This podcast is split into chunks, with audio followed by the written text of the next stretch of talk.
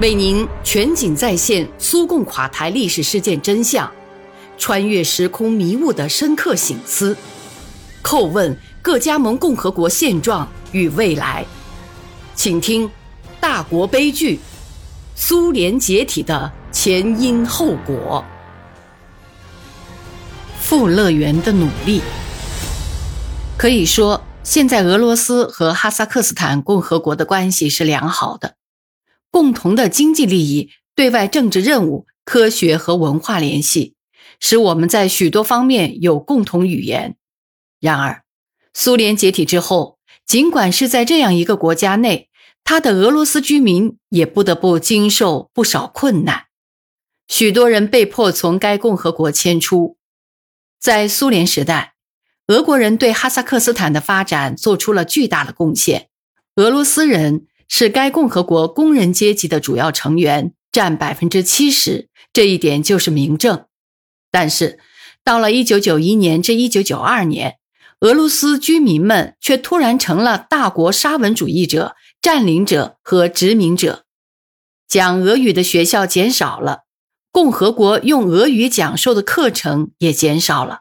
可以理解，在这种环境下，但凡有一点能力。俄国人都想想方设法到境外，最好是到俄罗斯去找工作。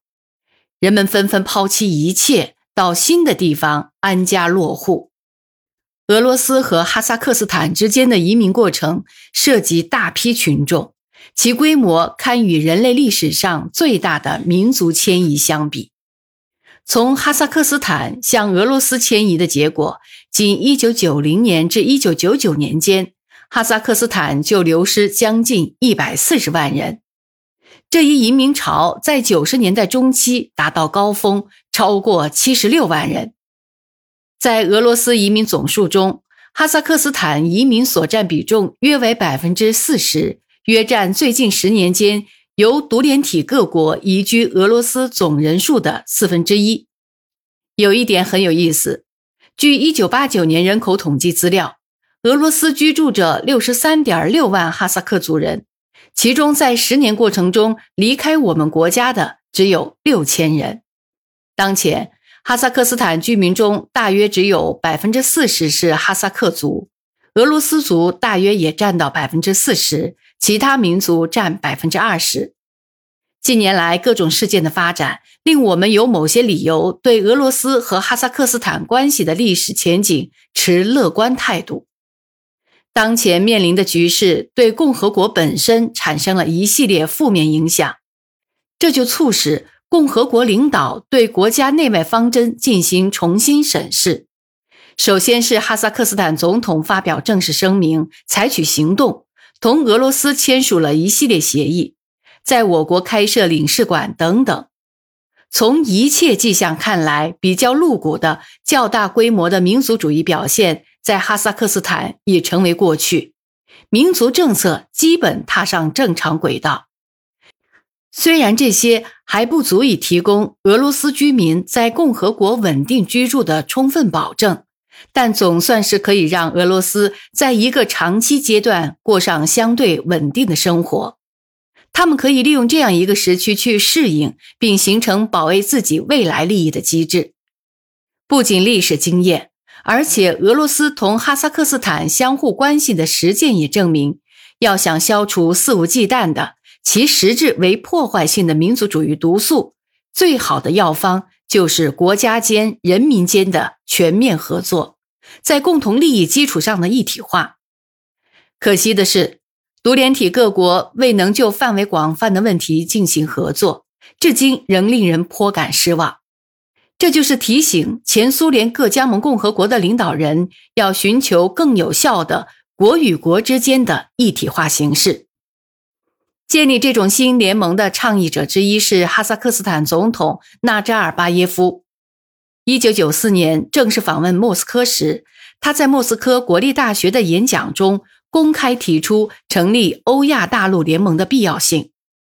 许多俄罗斯以及一系列独联体国家的领导人和社会活动家对此设想表示赞同，因为他们明白，他们之间现有的合作在很大程度上是徒具形式，双方国家的关系不能保证遗留的和新产生的问题得到解决。同年的九月，根据纳扎尔巴耶夫倡议，在阿拉木图召开了国际科学实践大会，欧亚大陆国际潜力及其开发。苏联解体过去了三年，这期间有一个想法始终没有离开过我的脑海：这个伟大的国家究竟发生了什么？下一步是什么在等待我们？还有没有办法把过去的加盟共和国、现今的主权国家重新团结成一个一体化的建构？得到哈萨克斯坦总统参加这次会议的邀请之后，对这个问题应持什么立场、观点？我想了很多，当然也是在准备自己在大会上的发言。这次机会对我来说非常重要。我已经三年没有机会就这一重要问题阐述我作为公民的观点了。正是因为对这个问题持有自己的见解，对经济政策有不同意见，我才辞去了苏联部长会议主席的职务。请允许我在这里摘录我这次会议上的几段讲话。在这里，在哈萨克斯坦土地上召开这次大会的事实本身，几乎是具有象征性的。最近，正是从这里发出了后苏维埃广阔土地一体化的倡议，欧亚大陆联盟的主张就是其中之一。哈萨克斯坦总统的立场有了越来越多的认同者，这种立场的吸引力，对这种立场的理解，在我看来，是因为它反映了客观现实。反映了苏联国家重组的过程和在这片领土上成立的新国家的改革过程。新的边际和海关，许多居民阶层的无权和贫困，分崩离析的经济联系，难民潮，雪崩一样的犯罪和贪腐，地区冲突不断加深的互不信任，这些就是我们一度强大的国家崩溃的后果。今日在我们词汇里出现的许多说法，如近邻外国和远邻外国、移民、签字国、难民等等，成了这个时期独特的标志。中央对政治和国家权力的失控过程，演变成为经济的分裂，在几十年漫长时光中，一直由互代和互补这样的基础原则起作用的全苏劳动分工体系瓦解了。物质生产的经济条件，各共和国之间早已确立的经贸交流实质内容，尤其是合作关系，雪崩般的崩溃了。由于这个原因，独联体各国国内生产总值缩减了百分之三十到百分之五十。独联体国家把对外经济联系从独联体内部转向其他国家的趋势越来越明显，在他们之间相互供货减少的同时，燃料。金属及其他原料资源远远转向了世界市场，把现今独立国家一体化的必要性硬是同苏联解体联系在一起是不对的。一体化的主要原因，首先在于国家的经济，在于利用昔日苏联积累起来的强大潜力。这种潜力一定可以起到稳定的作用，克服向市场过渡产生的休克现象。严格的讲。国家一体化这一概念不完全适用于我们的独联体，在世界实践中，这一概念通常是用在那些从一开始就是独立的国家，他们拥有自己独特的，因而也是多样化的经济调整模式，有对结合条件的广阔选择余地。我们这里所指的是这些独立国家的又一次一体化，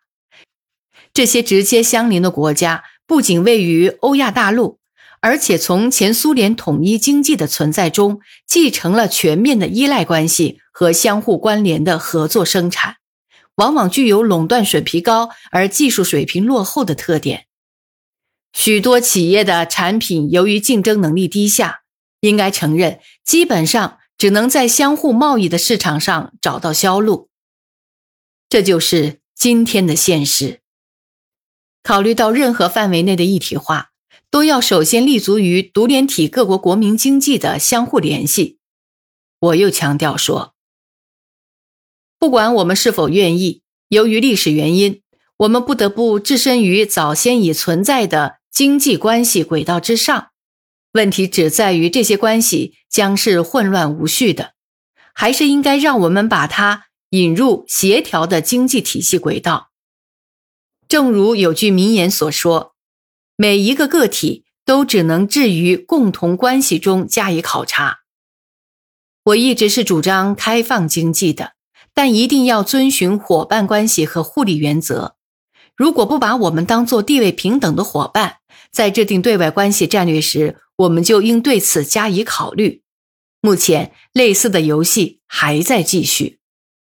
可以完全有把握的认定，即使将来有西方资本投入，主要也是投向原料部门和生态方面不利于西方的部门。首先是投向燃料能源综合体，这是他们今天和明天都需要的。看不到这一点，就等于促使我们更加依赖西方，促使我们已经严重扭曲的经济长期停滞，使许多经济部门落后于时代。现在，世界上明显的划分出三个强大的经济发展中心：美国、欧盟和太平洋沿岸地区。这些中心之间的关系很不一般，他们有矛盾，甚至相互对立，但也有日益深化的合作。这是时代的要求，任务是要在这三角中找到自己的平等地位，将之变成为自己谋取经济福利的源泉。这种事情只有在我们学会正确支配自己的巨大潜能，克服头脑中根深蒂固的自卑情结时，才能完成。我们具有一切条件，可以成为平等伙伴，而不是世界经济的附庸。为此，首先要做的就是再结成一体，汇集我们所有的努力，为每个成员谋取幸福。在苏联这个框架内，俄罗斯的作用虽然显著，但并不是我们死乞白咧非起这个作用不可。他在同某些共和国打交道时，充当的是书写者；他在统一的国民经济综合体中，满足了这些国家不少需求。很遗憾。不知为什么，这一点并没有被注意到。在新的组合结构中，像过去那种由俄罗斯书写的状况不会再有了。新国家以不少代价争取到的独立和主权，在客观上就决定了他们必须遵守伙伴关系和互利关系的原则。以上就是我在十二年前讲话的部分内容。从纳扎尔巴耶夫宣布建立欧亚大陆联盟的想法那一刻起，许多年过去了。当时许多国家的首脑并没有接受这一建议，怕在某些方面失去主权的担心，促使他们不敢和任何有效的一体化沾边。即便这种一体化有利于巩固和发展自己的国家，但是生活本身坚持要求创建一个新的组合形式。所以也出现了一些地区性的联盟，而欧亚大陆联盟的构想，不管怎样，并没有寿终正寝。只是在俄罗斯换了首脑后，这一构想才得到正式承认。两千年十月，白俄罗斯、哈萨克斯坦、俄罗斯、塔吉克斯坦和乌兹别克斯坦等五个国家的总统，在阿斯坦市签署了。关于建立欧亚大陆经济共同体的声明及相关条约，二零零一年五月得到俄罗斯国家杜马和联邦会议批准。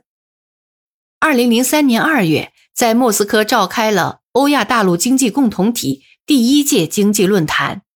这次大型活动的主要目的是加深成员国之间经济一体化的进程。一体化本身以及一系列必要的民族机构的建立。使我们这些国家有可能比此前在独联体框架中更广泛的提高多方面合作的效率。正如预想的那样，共同体所带来的一个附带的但非常重要的结果，恰恰就是民族间，首先是国家关系方面矛盾摩擦的明显缓和。实践证明，一体化是民族主义不可调和的敌人，也是同这种邪恶做斗争的。有效工具。